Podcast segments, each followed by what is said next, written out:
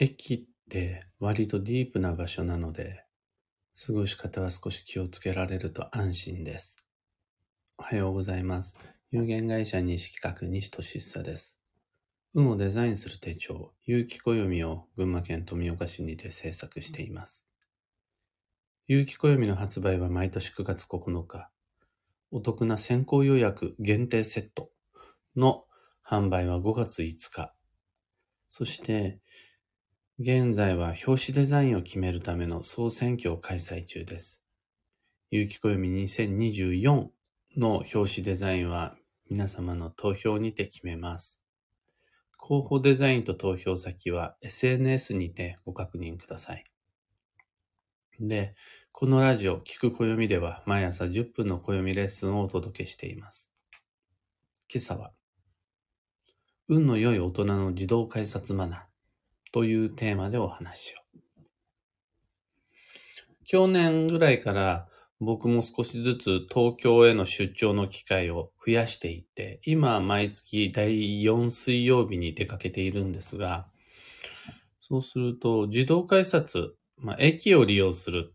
電車で自動改札を利用する機会も増えてきて、忘れていた感覚を思い出しまして。昔からずっと思ってたんです。みんななんでそういうふうに自動改札を通るんだろうって。コロナ禍においては、3年間ずっと駅利用しなかったんで、その感覚忘れてたんですが、最近また再び電車に乗るようになって、ああ、これほんとちょっと嫌だわーって思うことが一つだけありまして、それが自動改札機の通り方なんですよね。で、駅の自動改札で今切符を使う人はほとんどいないでしょう。いたとしてもまあ少ない。で、それ以外の方はどうしてるかというと、スマートフォン、もしくは、カード、乗車カードを使うわけですが、その自動改札の所定の場所に、えー、そのスマートフォンを、もしくは乗車カードを、人によってはそのカードが入っているお財布を音がするほどに、またそこからさらに押し込むようにベタッ、ベタってつけてる人が男性女性関係なく割といるんですよね。それはもう、はためでは、その改札機にカードを、定期入れを、お財布を、ベタって押し付ければ押し付けるほど、その力の圧に比例して、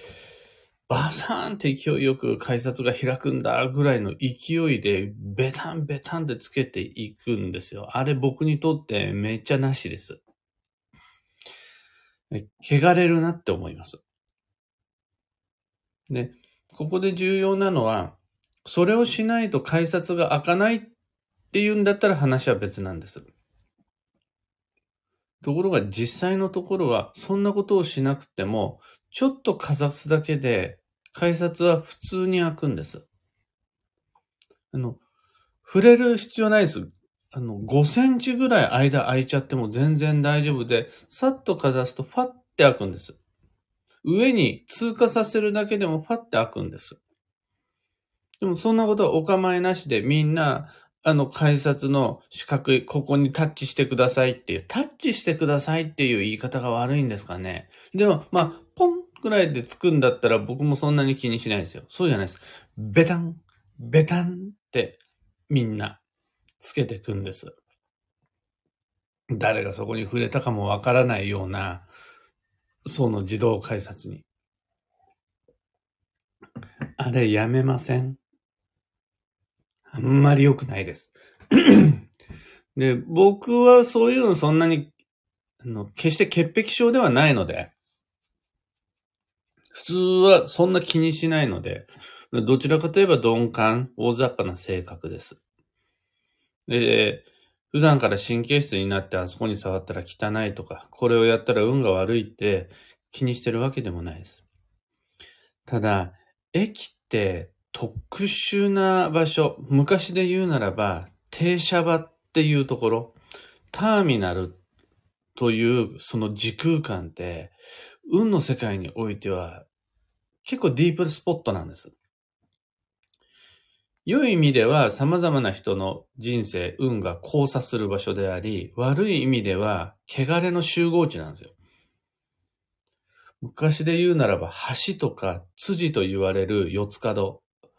ああいう場所って良いもの悪いものも含めていろんなものが集まり、そこに留まり停滞するので、そうするとその不特定多数の情念であるとか、種類を問わないいろいろな運とかが集まり交差する。そこでは、のただ汚れるっていうじゃなくて、こう特殊な汚れが渦巻くというのが駅なんですね。昔は駅よりはバス停とか踏切とかの方がその毛が強かったんですが、今は踏切は比較的安全だし、バス停は比較的開放的。昔ほどお化けが出るようなところじゃない。今やっぱり駅なんですよね。古い新しい関係ないです。新しくできたばっかりのピッカピカの清潔感あふれる駅であったとしても、それが駅である以上に、以上はもうどうしてもディープスポットになってしまいます。まずこれが駅なんだ。そう、駅とはそういう場所なんだ。これを前提として僕が駅をする駅を利用する際に、誰が触ったかわからないものに、むやみに触れるのはちょっと怖いなって思います。まだね、電車の釣り革の方がいいです。まだいいです。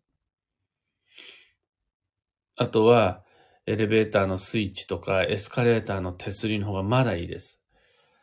あの、自動改札の、あの、タッチするところは、ちょっと怖いなって思います。ちなみに僕は、の乗車カード、IC カード類は基本的にお財布に入れて管理しています。あれって最近は、お買い物をすることができるカードでもあるので、お金だと思ってお財布で管理しています。だからなおさら触れたくないなって思うのかもしれないです。自分の大切なお財布を不特定多数の人が触れた特殊な、あの、運が渦巻いてる機会に触れさせるのは金運まで落ちてしまうって思うんです。でも、そんな、そこの、あの、お財布を、あの、自動改札のパネルのところにポンってつけることで下がる金運なんていうのは、まあ、たかが知れてるんです。金運だけのことを考えるならば。そこは、そこまで大きなリスクじゃなくて、その特殊な汚れを、そのままお財布として、ポケットとかバッグの中に入れてしまうこと。もしくは、そこについた汚れを、しかも通常の汚れじゃなくて特殊な駅の汚れを、会社とか、我が家に持ち帰ってしまうことがすごい嫌です。繰り返し言いますが、念のため僕は神経質な潔癖症じゃないんです。駅に行くたびに手を洗うであるとか、そのハンカチを持って釣り革を握るとか、駅から出たらもうすぐアルコール殺菌消毒しないと気が済まないとかじゃないんです。今あくまで駅という特殊な環境における不特定多数の特別な汚れに関して言ってます。これがお財布にちょっとつくぐらいだったらまだいいですよと。それを自分のさらに運の内側、ポケットの内側、バッグの内側、会社や家庭の内側に持ち込んでしまうのが嫌です。これは、カードを入れているのがお財布じゃなくって、普段独立した定期入れやスマホケース、もしくはスマートフォンなどでも全く同じ理由で嫌です。結局はそれ出してくっつけたらそれを自分の内側に戻すことになっちゃうんだから、様々な得体の知れない駅の汚れを自分のテリトリー内に招き入れるのを良しとしません。駅に、駅の汚れに関してもう一つ、ああ、こういうのは気をつけた方がいいなって思うのが、僕のように月に一度都会に行く出張ぐらいのその感覚だったらそんなに気にならないんですが、都会の人って違うじゃないですか。あれだけ多くの人が駅に集まるのは日常的に今日も明日も明後日も5年後10年後もその駅を継続的に利用しているわけですよね。一度自動改札を通るじゃなくって、一回通ったら二回は必ず使うじゃないですか。入るときと出るとき。そして、行きで使ったなら帰りも使うじゃないですか。往復。そして、今日も明日も明後日も学校や会社お出かけの機会があるたびにそこを使うじゃないですか。そのたんびにベタベタを繰り返していると、汚れの通り道ができてくるんですよ。毎日のようにそれが定期的に供給される。あの、呼吸するようなもんです。吸ったら必ず吐くし、吐いたら必ず吸う。それを次の瞬間もまたしていく。ずっとやっていると、そこには通り道ができていくんですよね。これが幸運の通り道だったら話は別なんですが、汚れの通り道になっちゃうと、すごい嫌です。この汚れの供給源断ち切ろうと思ったら、改札でベタってやめる、その小さな行為やめるだけで、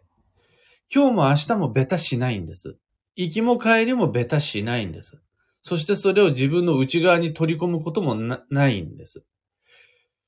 これ、すごく大事なことだと思います。なんか、たまの旅行で強方位に行っちゃうこととかにそんな、全然大したことないです。毎日の自動改札でベタの方がよっぽど嫌です。えやっぱ運の良い大人としては、潔癖症になりましょうじゃなくって、日々の暮らしの中で自分の汚れを減らしていく、より運が良くなる方法を身につけていくのが効率的、効果的。そうすると、あの、今は駅の自動改札のお話をしましたが、こういうのって今は飲み物の自動販売機であるとか、あとは食べ物屋さんでのレジとか、コンビニのレジもそうですよね。ベタの機械結構多くありませんか？ぐいぐいって押し付けるようにあれしなくても、ちゃんと改札は通れるし、料金支払えるし、ジュース買えることを一回確認してみてください。あの、触れることさえする必要がないです。かざすだけでちゃんと開くし、買えるし、生産するこ、できることを一回確認してみてください。その何気ない日常の積み重ねの中で、意識的に汚れを遠ざけることで、土曜ごとにある運の荒波とか全然軽くなってきます。人間関係のストレスであるとか、仕事上の悩みとか、そうやって、ただでさえ積み重なっていく僕たちの汚れに上乗せさせ、される、そういったベタの汚れがなくなるだけで僕たちすごく楽になります。現実的にもあの、運の話抜きにして現実的にもベタがなくなれば、お財布やカードケースに与える摩擦係数とか、あとはスマートフォンにかかる負担とか少なくなるんで、その分だけ。そうすると、それでもっと良い状態を長く保つことができるようになります。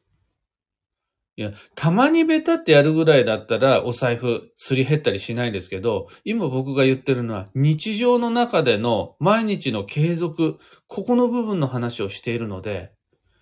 ベタベタベタベタやってれば、それはそこの部分が削れていくし、汚れていくし、悪くなっていくのは当然じゃないですか。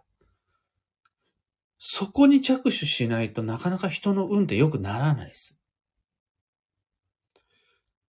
というわけで、あの、細かい話に感じるかもしれないですが、最近僕がやっぱ改めて、ああ、やっぱこれほんと良くないなと思った駅で見かける自動改札の通り方。もしくはコンビニ、レストランで見かける、その交通系 IC カードで料金を支払うときの、そのお作法に関して、一回見直してみてください。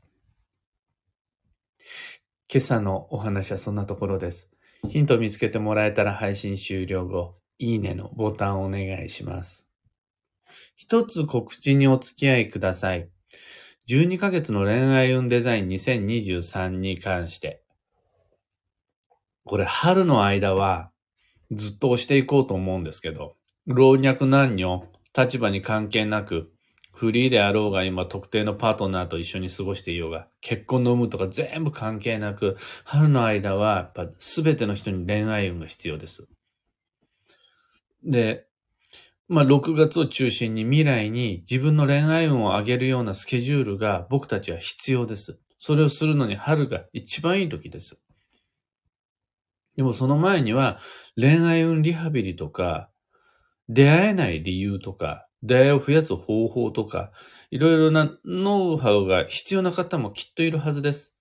もう恋愛運というものから遠ざかって久しいという方、大人であるほど多いんで。結婚してるから、してないからを理由に恋愛運を遠ざけちゃってる時点で、もうそれは誤解だったりするんで。そこら辺の誤解を解く意味でも、いろいろな6本の動画、アーカイブにてご視聴いただけますので、恋愛運デザインおすすめです。自分で自分を好きになる予定を未来に散りばめていきましょう。12ヶ月の恋愛運デザイン講座以外にも、暦部春の体験入部とか、東京での月1鑑定会、次回は2023年4月の26日かな。それらのいろいろな告知に関してお知らせしたいイベントいっぱいあるので、全部詳細なリンクを放送内容欄に貼り付けておきます。さて、今日という一日は2023年3月31日、金曜日。繁忙の3月も今日入れて残り5日となりました。本年度最初の運が動く1ヶ月として3月の行いは僕も結構意識しているんですが、もうここまで来たら残り5日だからできることには限りがあるでしょう。でそうすると何をするかだけでなくて何をしないかもしっかり意識してスケジュールもう一回見直していきましょう。幸運のレシピは三つ葉。春の緑、春の香りを春のうちに、春の盛りのうちに味わって吉です。今日のキーワードは紹介。世間に知らしめる。その心は、他人からのおすすめがきっかけになって世界が広がるという一日です。また、自分のおすすめを求められるんだったら他人に伝えることで、そこでつながる縁もあります。そうすると、やっぱりしょあの自分はこうでこうだからこうだけじゃなくて、紹介する、紹介してもらう、世間とのアクセスする接点を作っていくというのは、おすすめです。以上、迷った時の目安としてご参考までに。ところで、聞く暦には、聞く暦ではツイッターにてご意見ご質問募集中です。知りたい占いの知識や、今回の配信へのご感想など、ハッシュタグ、聞く暦をつけてのツイートお待ちしています。それでは今日もできることをできるだけ、西企画西俊久でした。いってらっしゃい。ひでみんさん、おはようございます。ゆうさん、おはようございます。かんぽうはなこさん、おはようございます。ハープさん、おはようございます。たかさん、おはようございます。ビートさん、シャンティさん、小川ともみさん、トレモロさん、クーさん、クレナさん、キーボードさん、オペラさん、ココさん、ミカさん、マイクさん、おはようございます。みんなの空は、晴れマークのところも、曇りマークのところも、もう、いろいろあるんですね。今日、群馬県富岡市は薄曇りです。窓から入る光が明るいから、あ、富岡は晴れてんだなって思ったら、青空一つもなしの明るい曇り空ですね。みんなの空もそんな感じなのかな。クレナさん、ベタ、わかります。私も嫌です。あの、クレナさんのその嫌ですというのは、もしかしたら、やっぱり、その、運が悪くなる、汚れだっていうよりは、どちらかといえば、その、まあ、不潔感。誰が触ったかもわからないようなところに、ベタベタ自分の大切なものをくっつけるの嫌だなっていう感じが、その自分の感覚的な嫌悪感が嫌だなって思うと思うんですが、その感覚、運を読み解くのにめっちゃ役に立つんで、嫌だなっていうのは、ちゃんと話した方がいいと思います。その感覚は、潔癖症の感覚じゃなくって、女性との、女性の感性として、汚れを遠ざける正しい感覚だと思います。ナナさん、おはようございます。漢方花子さん、公共のものを大切にできないのって気分悪いですね。ベタどころか、バンって人よく見ます。叩きつけるかのように、もうそれスマホだったらバンってはやらないでしょうが、定期入れとか、お財布だと、ドンとか、バンとか、グンとか、やる人、僕も見ます。で、あれ別に、本人が良ければいいとかっても思うものの、こっちとしては、お前がそうやってバンって、ベタってやったやつがこっちにつくのが嫌なんだわって思うわけです。あと、しつこいようですが、もう一回だけ繰り返すと、それをしなくても普通に改札は通れるし、支払いはできるわけです。さで、ファでいいわけです。この淡い、淡い接点でも僕たちはやっていけるんです。のに、ドンとかガンとか、やるから、もうあれがこの世界の円の縮図じゃないかっていうふうに思うぐらいです。ベッタベッタしなくても、ファってみんなでできればそれですって円が整っていくのに、しないから、ダメなんだわ、とかって、そんなこと駅で考えてるの僕だけなんでしょうけど。まあ、やっぱ最近、駅を利用する機会が3年前までと比べて、やっぱ違う、よく駅利用するんで、そのたんびに、ああって思ってます。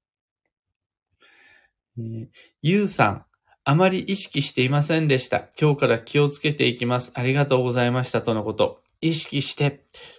ください。僕がご提案することのできる暦を通した運の情報なんて、こんなんばっかりです。本当は、の、有名な大先生様の言動を見ていると、もっとかっこいい運、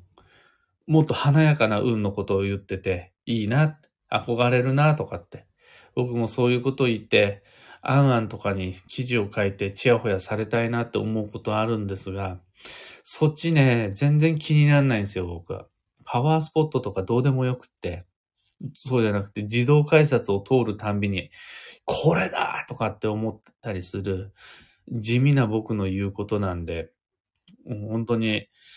あの、そんなんでいいのって思うかもしれないですが、そんなんです。そんなの。タカさん、私も先日3年ぶりに東京に行った時にベタしていました。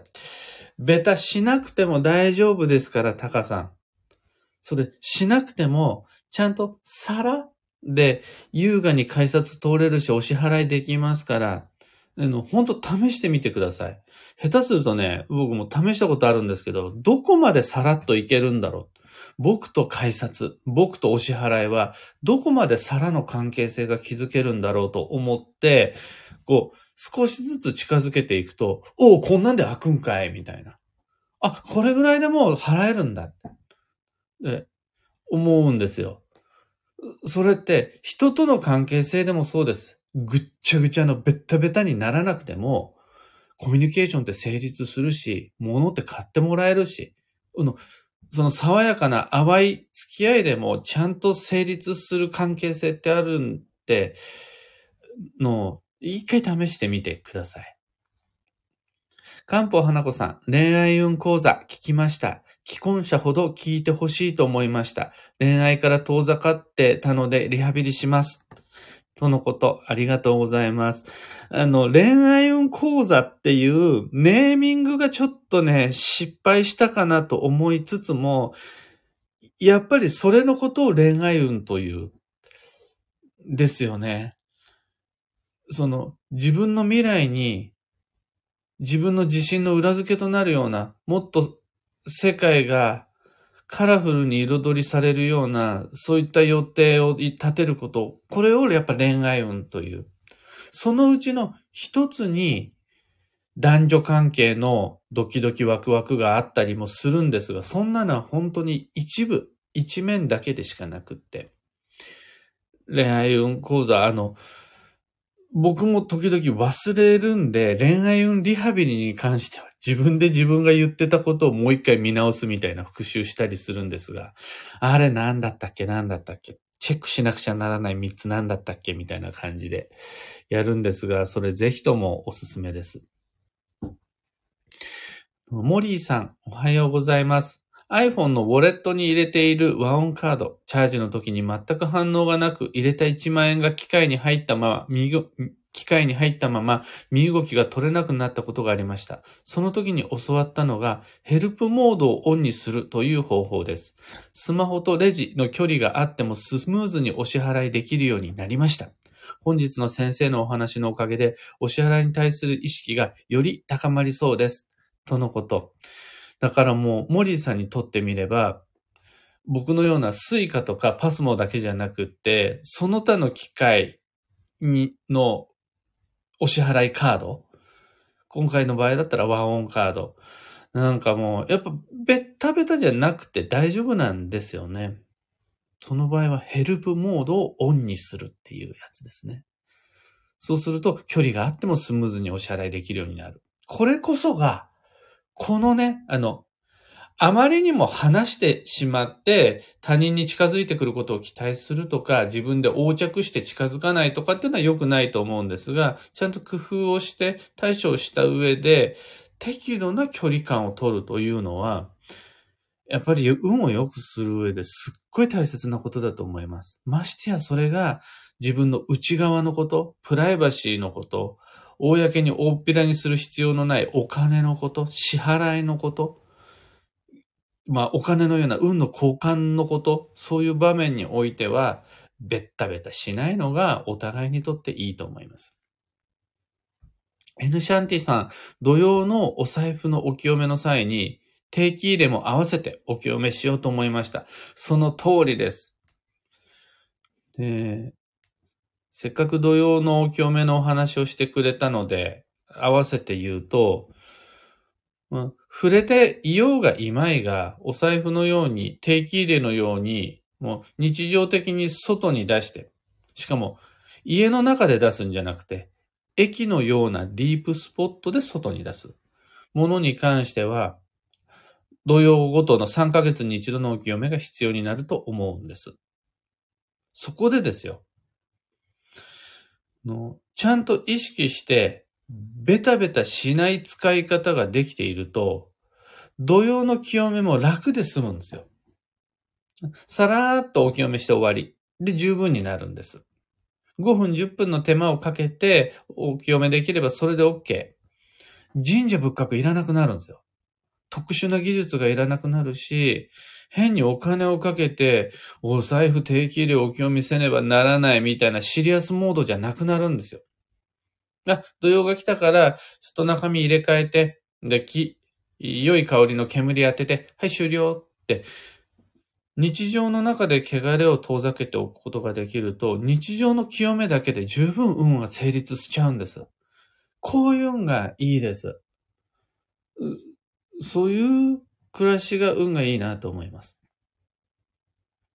北さん、確かにいろんな人が行き交う場所が今は駅なんですよね。昔の辻には物抜けが出るという話、よく読んだのですごくイメージ湧きました。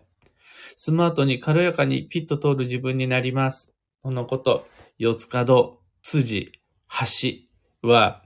安倍の生命もそれぞれの場所に式紙を配置したっていうぐらい、やっぱディープスポットなんですよね。あとは、あのヨットの架け橋になるっていうんで、昔は動物が亡くなった時に辻に埋めたよなんていう話もあるぐらい。え、そういう場面って、その闇がどんどんこの世界から減ってきているから、この世の中で気をつけなくちゃならない場所みたいなの、まあ、減ってきてると思うんですが、霊感のない僕でもたまに都会の駅に行くと、あ、ここやべえって思います。あの、駅を利用する人の顔がやべってなってる時ある。多分ね、あの人、会社について同僚と話をしたり、家についてほっと一息ついた時に、顔はもっと明るくなってるし、目もよく開いてるはずなんですが、駅で死んでたりするんですよね。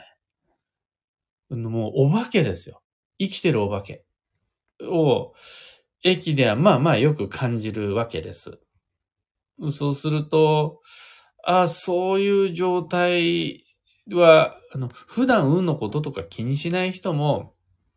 駅は、それちゃんと意識できるといいと思います。ちなみに、どんどん話が脱線してしまいますが、空港では同じこと感じたことないです。空港、そんなに気にならないです。僕が、ああ、これやばいかもっていつもいつもいつも感じるのが、まあ、ここだけの話、え東京の池袋駅の東上線近く、東上線の乗り場近くが一番やべえなって思います。新宿とかよりは池袋の東上線近くやべえっていつも思いますね。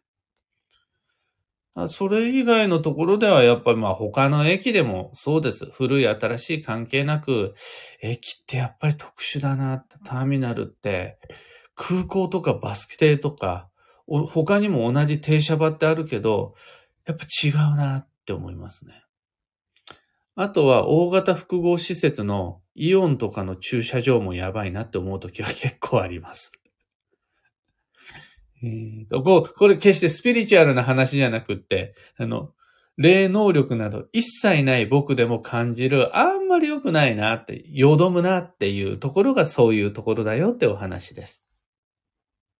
ひでみんさん、ふわっとかすって感じで、これからスマートにやってみますとのこと。そういうのがいいです。あの、カードを使って、スマホを使って決済したり、何か入力したりするときは、ベタベタしなくても、さらっとできますから、試してみてください。N シャンティさん、どこまで離れて支払いできるか選手権面白いんでやってみてください。あの、近いところから話してくんじゃないですか。話したところから近づけていって、ああ、いけるんだってやってみてください。ともみさん、おはようございます。クレナさん、わかります。私も池袋、なんだかいいな雰囲気気になりますね。まあ、ただただ単純に駅の屋根が低い部分もあったりするっていうのもあるのかもしれないんですが、そのね、天井が高いところもあるんですよ。あの、えー、池袋駅だったらメトロポリタンの方面とかは、もう吹き抜けのようになってたりするところもあるんですが、それでもね、なんかやばいのは、やっぱり駅って、いい悪いじゃない、特殊な場所なんだなって思うんです。そういうところでの振る舞いは意識できると、良いマナーになる。う、あの、なんだろう。お作法、常識的なお作法じゃなくて、運の良いマナーになるので、おすすめです。なんてお話をしていたらいつもよりだいぶ長い配信になってしまいましたが、本日ここまでとなります。今日もマイペースに運をデザインして参りましょう。僕も行って参ります。